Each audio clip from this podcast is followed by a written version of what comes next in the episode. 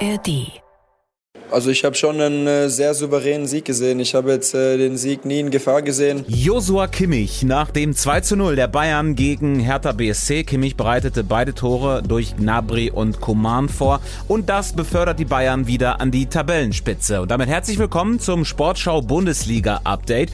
Ich bin Tobi Schäfer und äh, aus welchem Grund die Bayern noch wieder oben stehen, auch darüber reden wir jetzt.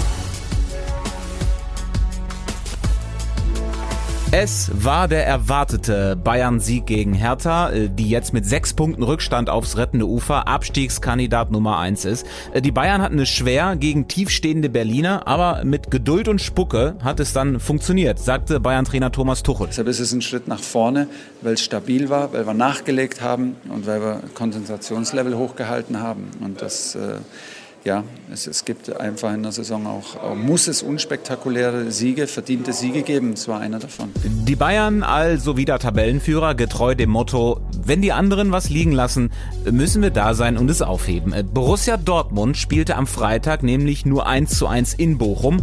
Ja, und diese Partie hat sie geliefert. Die Aufregerszene des Wochenendes. Guerrero nochmal auf Brand in den Strafraum. Brand auf Adeyemi. Der fällt, das muss Elfmeter geben. Gab es aber nicht. Schiedsrichter Sascha Stegemann hatte das anders beurteilt. Erst am Tag danach die Einsicht bei Stegemann, als wir mit ihm telefoniert haben. Wenn ich dann nachher die Fernsehbilder sehe, muss ich aber ganz klar sagen, dass das ähm, nicht die richtige Entscheidung war, dass Borussia Dortmund hier äh, einen Strafstoß hätte bekommen müssen. Wenn ich dann nachher die Fernsehbilder sehe, äh, Fun Fact, diese Möglichkeit, die Bilder zu sehen, hat er durch den Videoschiedsrichter ja auch schon während des Spiels, aber... Der Videoassistent Robert Hartmann hat sich die Szene natürlich angeguckt und äh, hat sie gecheckt ist aber am Ende des Tages ähm, zu dem Ergebnis gekommen, dass es sich eben nicht um eine klare und offensichtliche Fehlentscheidung handelt und hat mir deswegen auch nicht empfohlen, mir die Szene am Ende äh, nochmal ja, anzuschauen am Spielfeldrand. Viele fragen sich deswegen, äh, warum hat Stegemann äh, denn nicht aus eigenem Impuls gesagt, ich guck's mir nochmal an? Äh, denn das geht ja auch. Ja, als äh, Schiedsrichter kann ich auch äh, selber ein On-Field-Review äh, initiieren. Dann braucht es allerdings belastbare Indizien. Bedeutet, im Normalfall ist es so, dass der Videoassistent mir empfiehlt, schau dir die Szene nochmal an, weil für mein Dafürhalten hast du auf dem Spielfeld eine klare und offensichtliche Fehlentscheidung getroffen. Das ist in 99,9 Prozent der Fällen so der Fall.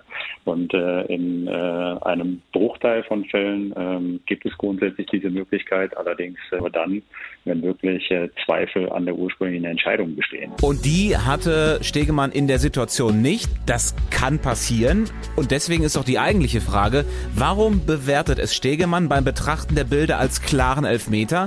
Der VAR, Robert Hartmann, aber nicht. Warum gibt es da äh, keine größere Deckungsgleichheit in der Einschätzung dieser ja doch sehr eindeutigen Szene?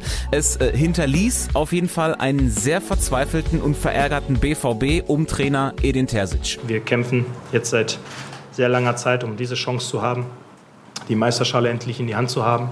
Einige von uns, vielleicht auch ich, ähm, haben die einmalige Chance in ihrem Leben, das zu erleben und dann nichts, alles dafür zu tun, Fehlentscheidung auszuschließen.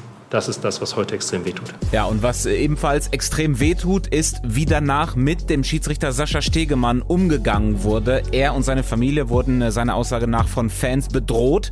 Stegemann hat Strafantrag gestellt und gesagt, dass möglicherweise Polizeischutz vonnöten ist. Ja, und der BVB, der haderte in Person von Julian Brandt nicht nur mit dem Schiedsrichter, sondern auch mit sich selbst. Es ist nicht viel in unsere Richtung gelaufen. Nichtsdestotrotz äh, hat man alle Chancen gehabt, das Spiel zu gewinnen und äh, jetzt sich nur auf eine Sache ja, auszuruhen und das nochmal vorzuschieben, ist, ist Quatsch. Da waren elf Spieler auf unserer Seite, die es hätten in unsere Richtung äh, biegen können und das haben wir nicht geschafft. Nächste Chance, es besser zu machen für den BVB. Kommenden Sonntag zu Hause gegen Wolfsburg. Die Bayern spielen Samstag in Bremen. Und apropos Bremen, Werder saß bei den vielleicht größten Emotionen jetzt am Wochenende in der ersten Reihe. Und zwar als sie auf Schalke Last Minute das 1 zu 2 kassiert haben. Für den Moment unfassbare Glücksgefühle. Hatte Schalkes Siegtorschütze Dominik Drexler.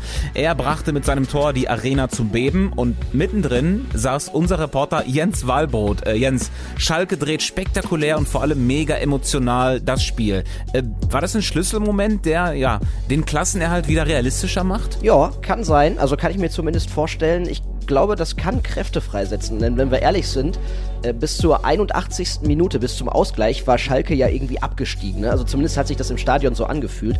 Und ich hatte den Eindruck, je aussichtsloser die Lage wird, desto lauter wird der Support. Das war echt krass. Das war wirklich also keine Ahnung, ob ich das wirklich schon mal so in der Form äh, erlebt habe. Und ich glaube, sowas brennt sich auch in den Spielerköpfen fest, gerade wenn du es verknüpfst mit diesem Comeback, mit dem sportlichen Erfolg, dem 2-1, diesem Last-Minute-Ding. Ich glaube, das kann jetzt nochmal ein Pfund im Abstiegskampf sein, das erlebt zu haben für die Spieler, ja. Blöd ist nur, an den letzten vier Spieltagen jetzt hat äh, S04 nur ein einziges Heimspiel und insgesamt ja sehr schwere Gegner. Äh, was muss da sportlich passieren, damit Schalke ausreichend punktet? Also ich weiß gar nicht, ob das so sehr von der Frage Heim- oder Auswärtsspiel abhängt bringt, äh, oder vielleicht auch davon, ob der Gegner halt Schalke sein Ding durchziehen lässt oder nicht. Und da finde ich, ist gestern was Spannendes passiert, denn äh, Schalkes Coach Thomas Reis hat tatsächlich im Spiel die Taktik umgebaut, hat auf eine Dreierkette umgestellt.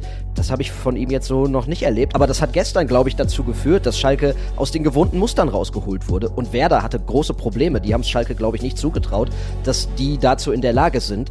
Meiner Meinung nach ist Salazar zum Beispiel genau deshalb in der zweiten Halbzeit einer der besten Spieler auf dem Platz, weil er so seine Stärken auf einmal zum Tragen bringen konnte.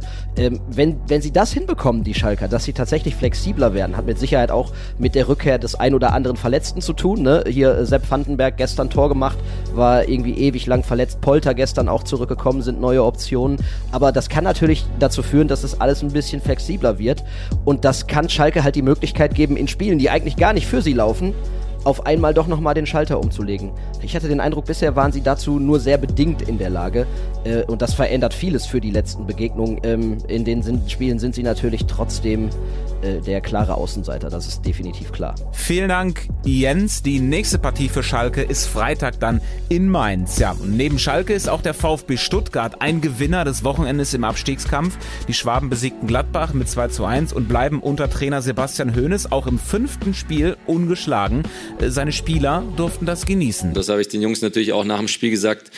Ähm, für, für heute Abend gerne essen gehen. Auch ein Bier kann dabei sein, aber dann habe ich schon die klare Erwartung, dass ähm, da richtige Entscheidungen getroffen werden, auch, äh, auch unterwegs, äh, dass, dass der Weg nach, nach Hause führt äh, rechtzeitig. Ja, mit rechtzeitig meint er bis spätestens Mittwoch, denn dann spielt der VfB im DFB-Pokal-Halbfinale zu Hause gegen Frankfurt.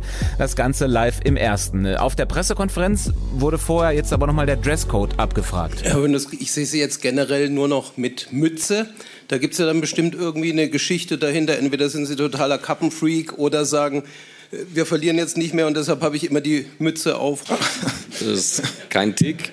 Tatsächlich ging es alles sehr schnell. Ich hatte keine Klamotten hier, habe äh, den Jogginganzug gesehen, hat mir gut gefallen mit dem Wappen drauf. Ähm, ja, und dann haben wir das beibehalten. Im anderen Pokal-Halbfinale, bereits am Dienstag, spielte dann der SC Freiburg gegen Leipzig. Kurze Vorbereitungszeit also. Äh, war auch Thema auf Freiburgs Pressekonferenz jetzt nach dem Spiel in Köln. Da hat FC-Trainer Steffen Baumgart nämlich nochmal nachgefragt, als kleiner Seitenhieb, dass das nächste FC-Spiel gegen Leverkusen vorverlegt wurde, damit Leverkusen ja mehr Zeit hat bis zum Europa League-Spiel danach. Deswegen wollte sich Baumgart bei Freiburg nochmal vergewissern. Ihr kriegt das hin in dieser kurzen Vorbereitung? Vorbereitungszeit aufs nächste Spiel? Was meinst du? Ihr kriegt das hin, die kurze Vorbereitungszeit aufs nächste Spiel? Okay, gut, alles klar. Ja, äh, Leute, man kann doch mal fragen, oder? Ja, und die Antwort von Leverkusen dann vielleicht im Derby am kommenden Freitag. Vorher am Donnerstag gibt es die nächste Folge von diesem Podcast. Für heute ist nämlich Schluss. Ich gehe jetzt auf die Couch, äh, denn ich hab äh, den Jogginganzug gesehen, hat mir gut gefallen.